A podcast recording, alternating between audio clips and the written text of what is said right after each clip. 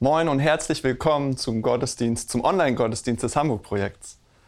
Schön, dass ihr dabei seid, äh, vielleicht heute zum ersten Mal oder wart schon öfter dabei, habt reingeschaut.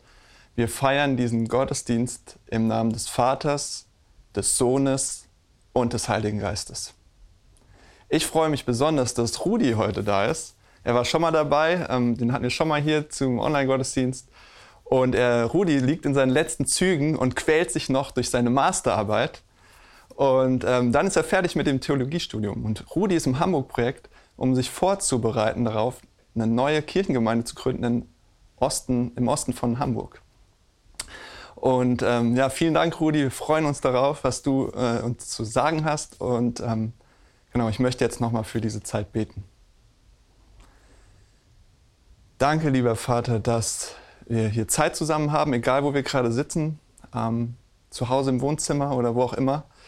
Danke, dass du da bist, ähm, dass du ja alle Grenzen überwindest, dass du Herr dieser Welt bist und dass du mit uns zu tun haben willst, dass du uns erreichen willst mit deiner Liebe. Und ich bitte dich, dass du uns das jetzt zeigst, ähm, dass du uns nahe kommst, ähm, dass du Rudi ganz ruhig machst ihm Freude gibst, ihm Ruhe gibst, ihm Klarheit gibst und uns, die wir zuhören, offene Ohren, offene Herzen für dich. Amen. Moin Hamburg Projekt nochmal von meiner Seite. Eine der Dinge, die wir als Christen glauben, ist ja, dass Gott uns, uns Menschen liebt. Oder mehr noch, wir glauben, dass Gott selbst die Liebe ist.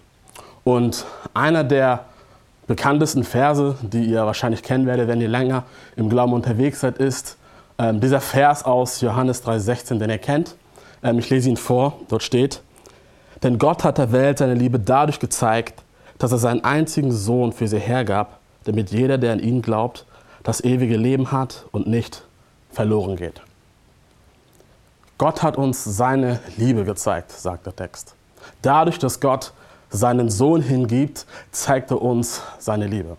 Aber wie macht das eigentlich Sinn? Welche Bedeutung hat das? Wie genau hat Gott uns seine Liebe gezeigt? Diese Frage will ich mit uns heute beantworten in dieser Predigt. Und ich möchte diese Aussage, diesen Vers über Gottes Liebe für uns ähm, in einen größeren Zusammenhang stellen. In, in den Zusammenhang einer Geschichte, die sich durch das gesamte Johannesevangelium zieht. Denn dieser Vers, Johannes 3,16, ist Teil einer Geschichte. Johannes 3,16 ist Teil einer Liebesgeschichte. Und ähm, wenn ihr jetzt hört irgendwie, ich erzähle was von einer Liebesgeschichte, ich erzähle die Story einer Liebesgeschichte und ihr seid wie ich eher von der ja, nüchternen, rationellen Art, dann denkt ihr vielleicht an irgendwie so eine Gefühlsduselei, an irgendwie eine überemotionale Story. Aber ich glaube, dass uns diese eine Story, die ich erzählen will, diese eine Liebesgeschichte tatsächlich etwas angeht.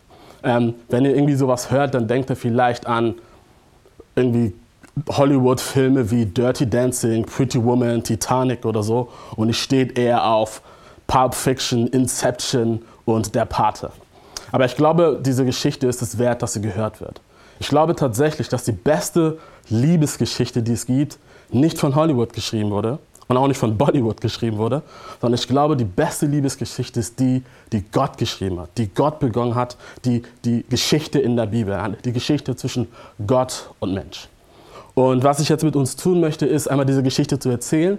Ihr dürft mithören, ähm, ihr dürft mitlesen. Die Verse, die ich mit uns lesen werde, die werden eingeblendet werden. Und ihr dürft vor allem mitdenken. Ich werde einiges sagen. Bleibt bei mir, hört zu und äh, wir steigen ein in die Geschichte. Diese Geschichte beginnt gewissermaßen am Anfang, als Gott diese, diese Welt schafft. Gott, an den, wir, an den wir glauben, ist kein Gott, der irgendwie fern von den Menschen ist, der die Menschen schafft, wie so ein Uhrmacher, sie baut, sie hinstellt und dann sich irgendwie entfernt. Der Gott, an den wir glauben, der Gott der Bibel, ist auch kein Gott, der irgendwie das All darstellt und überall ist, irgendwie das Universum, ein irgendetwas, ein, eine Kraft oder ein Prinzip ist. Und der Gott, an den wir glauben, der Gott der Bibel, ist auch kein Gott, der uns einfach nur schafft, damit wir irgendwie seine Knechte sind, ihm dienen, ganz viel Gutes tun, ihm gehorsam sind, und wenn wir dann genug getan haben und wenn es reicht, uns dann vielleicht dafür belohnt und im negativen Fall dafür bestraft. Nein, der Gott der Bibel, der uns vorgestellt wird in dieser in dieser Bibel, in dieser Geschichte, die sich entfaltet, ist ein persönlicher Gott. Und die Bibel macht auch deutlich, Gott braucht uns nicht. Aber Gott entscheidet sich, Menschen zu schaffen und sie zu lieben. Und dieser Gott schafft die Menschen und er tritt in Beziehung zu ihnen. Er, er liebt sie, er tritt in Beziehung zu ihnen. Aber was passiert? Die Menschen lehnen ihn ab. Die Menschen sagen zu ihm Nein, danke. Und so wird die weitere Geschichte, die sich durch die Bibel zählt, zu einer Geschichte der Trennung. Aber Gott geht den Menschen hinterher. Die Menschen lehnen ihn ab und Gott geht wieder mit ihnen in Beziehung, tritt in den Bund mit ihnen. Und einer der markantesten oder fast schon der, einer der wichtigsten Bünde in der Bibel ist der Bund, den Gott mit dem Volk Israel schließt. Und es ist ganz interessant, wenn man in die Bibel schaut und vor allem bei den Propheten guckt, wie sie diese Beziehung beschreiben, die Gott mit dem Volk Israel eingeht, als Gott mit diesem Volk einen Bund schließt. Da benutzen sie ganz interessante Sprache. Sie beschreiben diese Beziehung, diesen Bund, den Gott mit Israel eingeht, als, als eine Liebesbeziehung, als eine Beziehung zwischen Mann und Frau, als, als, ein, als ein Ehebund, wie eine Hochzeit. Gott sucht sich dieses unbedeutende Volk aus, das damals überhaupt keine Bedeutung hatte im vorderen Orient, und er sagt, ich will euch. Und er tritt in Beziehung zu ihnen und er nimmt diese, dieses Volk bildlich gesprochen, so benutzen die Propheten diese Sprache, als seine Braut. Und die Geschichte geht weiter. Was passiert? Wie geht es weiter? Die Geschichte wiederholt sich. Die Braut Gottes lehnt Gott wieder ab, sagt wieder zu Gott Nein und es lässt sich los, zieht weg, es trennt sich von Gott. Es, es verliebt sich in sich selbst, in ihre eigene Schönheit. Es vergisst das, was Gott für sie getan hat. Und die, und, und, und die Propheten reden davon, dass dieses Volk Gott betrogen hat. Die Frau, die Braut be, be, begeht geistlichen Ehebruch. Und wisst ihr, das ist ein Bild dafür, was die Bibel eigentlich unter Sünde versteht. Sünde ist ja heute so ein Wort, das man nicht so wirklich versteht und das irgendwie verpönt ist und tatsächlich äh, irgendwie mehr oder weniger karikiert wird. Es gibt diese ähm, alte Dr. Oetker-Werbung, die ihr bestimmt kennt, ähm, von dem einen Schokoladenpudding. Und ähm, da sitzt diese eine Nonne und sie sitzt mit ihrer äh, Vorgesetzten, der Äbtisse, neben ihr und sie isst genüsslich ihren super leckeren Schokopudding. Und weil er so toll ist, kriegt sie aber irgendwie ein schlechtes Gewissen. Und sie isst diesen Pudding und sagt zu ihrer Vorgesetzten, äh, ist das eigentlich Sünde? Und die Äbtissin neben ihr, die andere Nonne, ähm, weil der Pudding nur 0,1% Fett hat, sagt ihr, nö, schmeckt nur so komische Werbung, aber hier ist das Bild, das von Gott entworfen wird. Gott ist ein liebloser Spielverderber, der das Gute, was wir eigentlich haben könnten, was wir eigentlich genießen könnten, einfach verbietet. Und, und das Bild von Sünde, das hier gemalt wird, ist, Sünde ist irgendwie, dass wir einfach eine Regel, ein Gebot brechen. Aber wisst ihr, das ist nicht das eigentliche Bild, das tiefere, das echte christliche Bild von dem, was wie, wie, wie die Bibel, wie Gott Sünde versteht. Sünde ist nicht einfach, dass ich eine Regel breche, eine, ein Gebot breche, sondern Sünde ist ein Beziehungsproblem, ein, ein Liebesproblem. Wisst ihr, Israel hat sich in sich selbst verliert, auf ihre eigene Schönheit vertraut, seien die Propheten. Es geht ihre Wege, es nimmt das, was Gott ihr gegeben hat und dient anderen Göttern, läuft andere zu anderen Göttern und sucht dort ihre Befriedigung und, und Erfüllung. Und so ist es bei uns auch. So ähnlich ist es bei uns auch. Wir nehmen unseren Besitz, unseren Status, unsere, unsere, unsere Familie, unser Können, unser Wissen, unsere Bildung und wir bilden uns etwas darauf ein.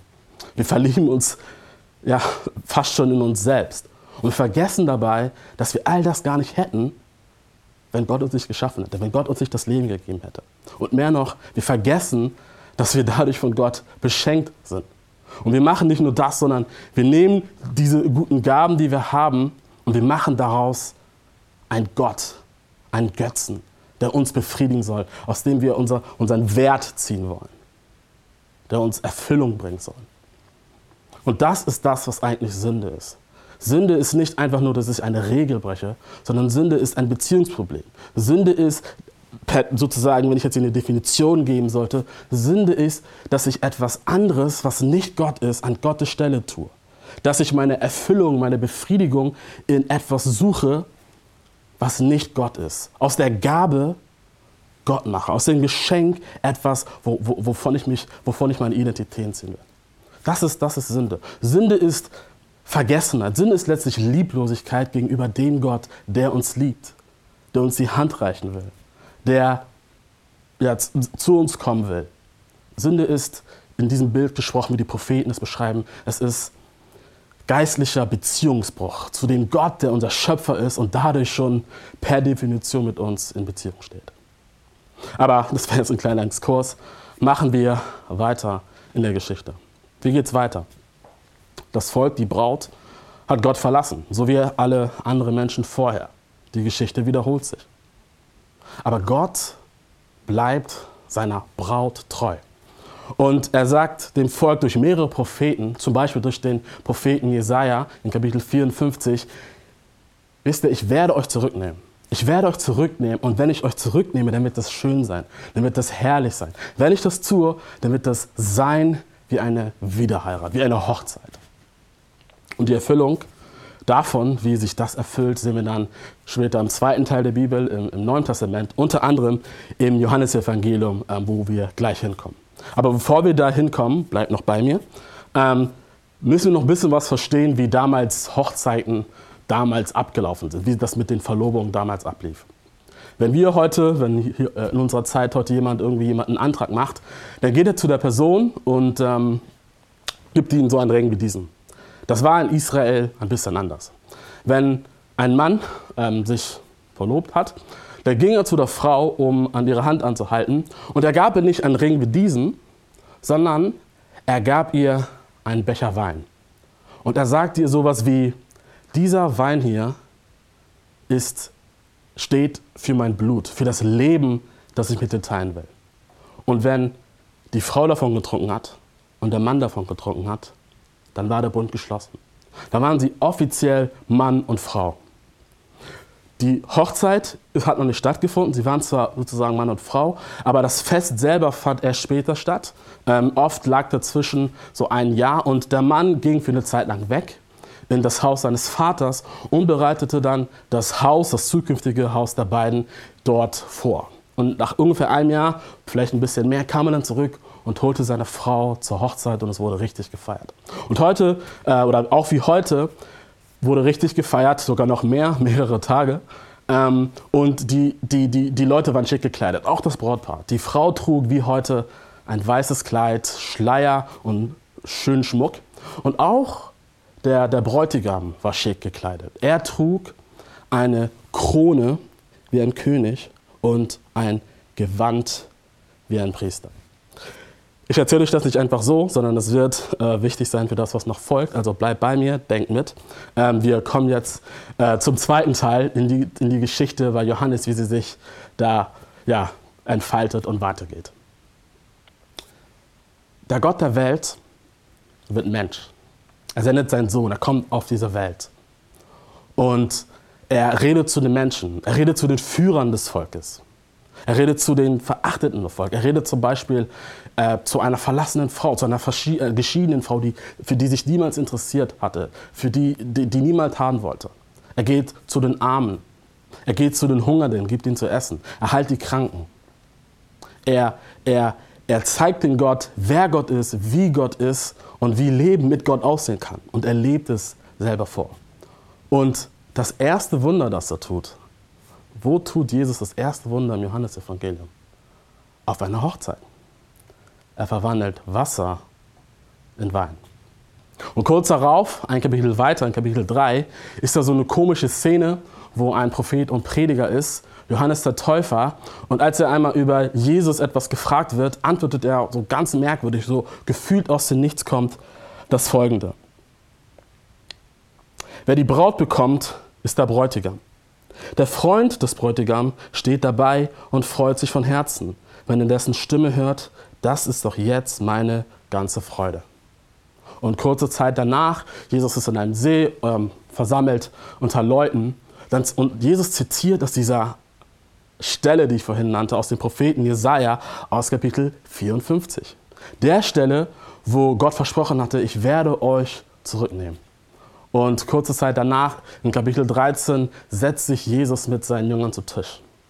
Und sie verbringen einen Abend zusammen und Jesus gibt ihnen an diesem Abend einen Becher Wein und sagt ihnen, trinkt alle daraus.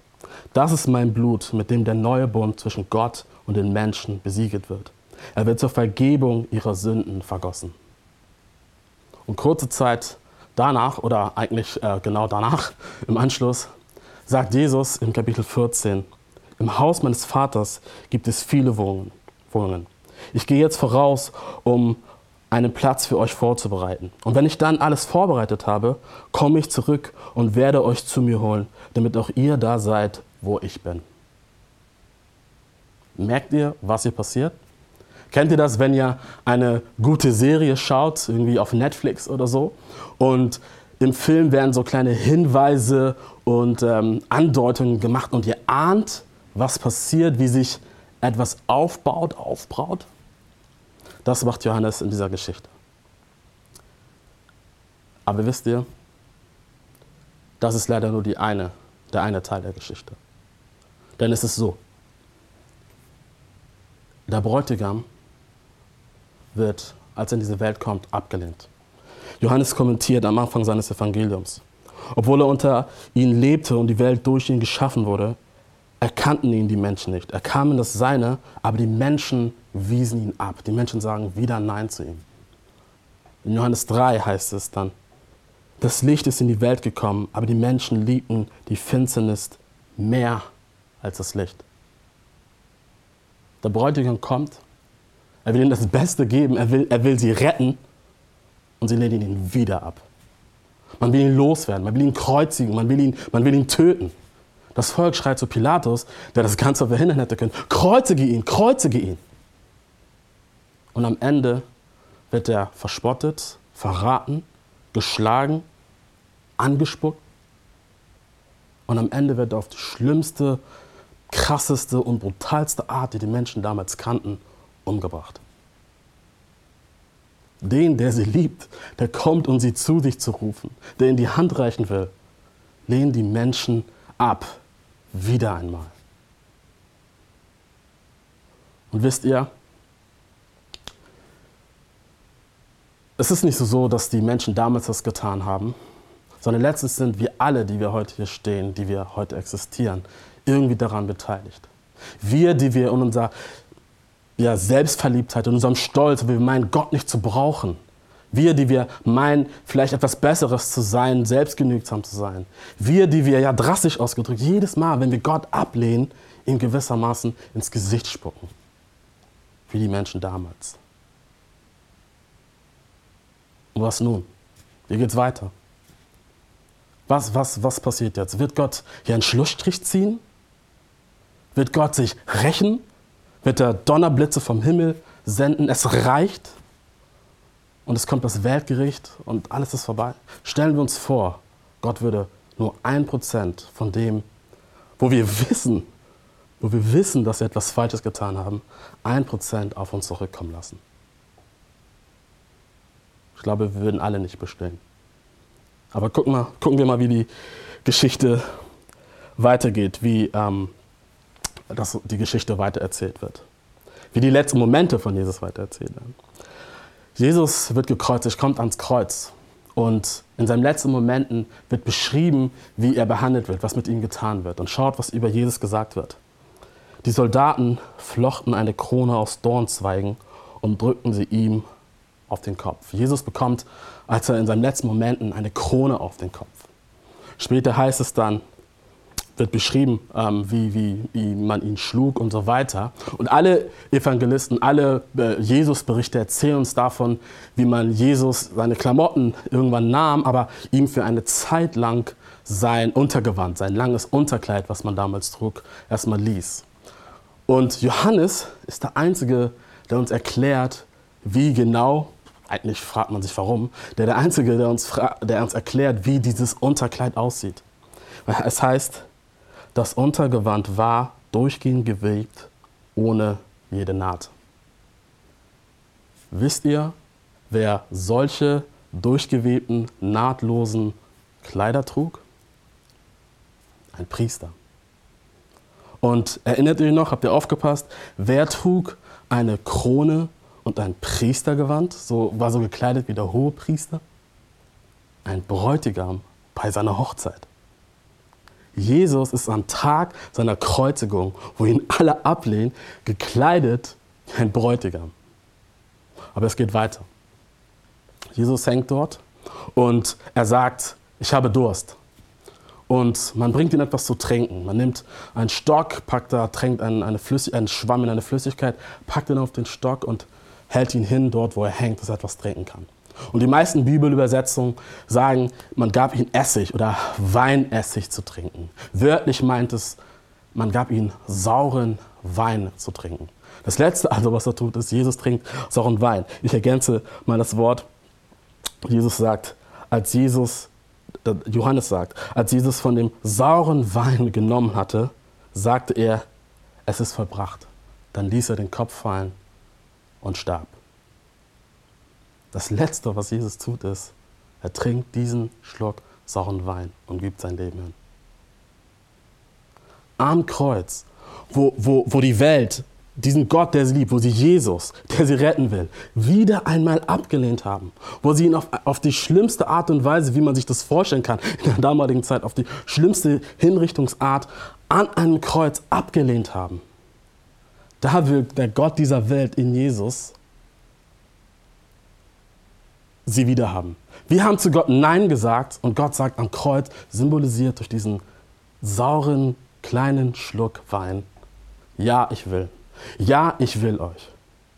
Ich will euch zurück. Tretet mit mir in Beziehung. So, auf diese Art und Weise hat uns Gott geliebt. Er gab, er gab seinen Sohn, er gab sein eigenes Selbst hin, damit diejenigen, die glauben, die Ja zu ihm sagen, nicht verloren gehen. Nicht, wenn Gott eines Tages tatsächlich ein Ende mit dieser Welt machen wird, verloren gehen, ewig getrennt von Gott sind, sondern dass sie eine Beziehung mit ihm haben. Jesus Jesus, Jesus trug die Dornenkrone, er trank diesen sauren Stock Wein, er, man, er ließ sich später sein Gewand nehmen, damit wir durch ihn in Ewigkeit gekrönt werden. Damit wir diesen bitteren, sauren Geschmack der ewigen Trennung von Gott nicht schmecken müssen. Damit wir ein neues Gewand kriegen, neu gemacht werden in Beziehung zu Gott. So, auf diese Art und Weise, dadurch hat Gott uns seine Liebe gezeigt. Stellt euch vor, ihr, habt, ihr, ihr betrügt euren Partner auf die schlimmste Art und Weise, die ihr bzw. die euer Partner sich, sich vorstellen kann. Und genau da, wo ihr das tut und ihr erwischt werdet, sagt euch euer Partner, ich vergebe dir. Ich liebe dich, ich nehme dich zurück. Ich weiß nicht, wann ihr eurem Partner das erste Mal eure Liebe gestanden habt. Und ich weiß nicht, wenn ihr verheiratet seid, wann ihr oder wie ihr euren Hochzeitsantrag, euren Heiratsantrag gemacht habt.